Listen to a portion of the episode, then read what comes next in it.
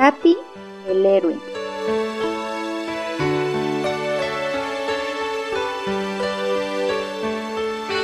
Tommy se sentía muy feliz y orgulloso por ser el dueño de un perro terrier que su tío, oficial del ejército, le había regalado. El nombre del perro era Capitán, pero Tommy lo llamaba afectuosamente Capi. Capi era grande y fuerte, pero tenía la pata delantera manga. Como Tommy prontamente explicaba a todos sus conocidos, Capi no era un perro común. Había sido entrenado para actuar en la guerra y según el tío Jack, nunca había fallado en el cumplimiento del deber.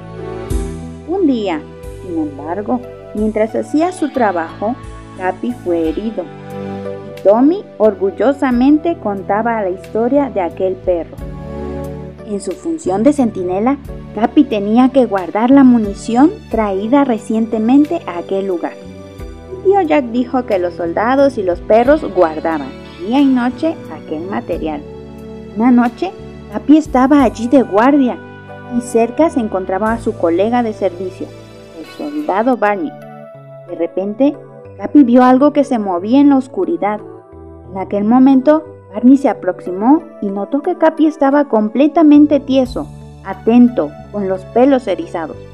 De inmediato, el soldado miró en la misma dirección y también vio borrosamente una figura que se aproximaba. Entonces se puso detrás de una pila de cajas de municiones para vigilarla. Y Capi permaneció inmóvil donde estaba. Durante un momento el bulto desapareció, pero luego volvió a aparecer un salto atravesó el espacio abierto dirigiéndose hacia la pila de municiones. Como un relámpago, Capi saltó sobre el hombre y lo derribó.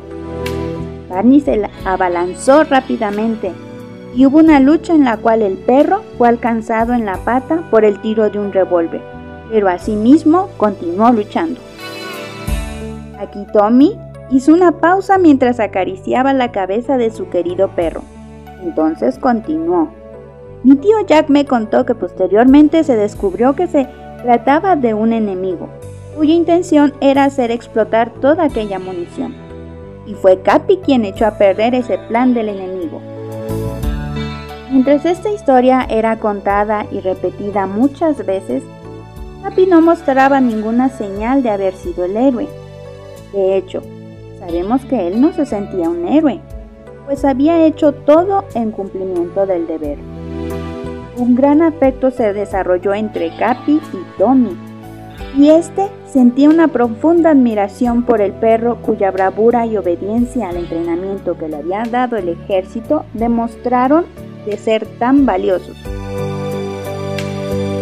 Yo creo, mamá, dijo Tommy un día, que si alguien no aprende a obedecer, jamás podrá pedir que a alguien lo obedezca y no valdrá mucho para su patria, no valdrá ni la mitad del valor de Capi.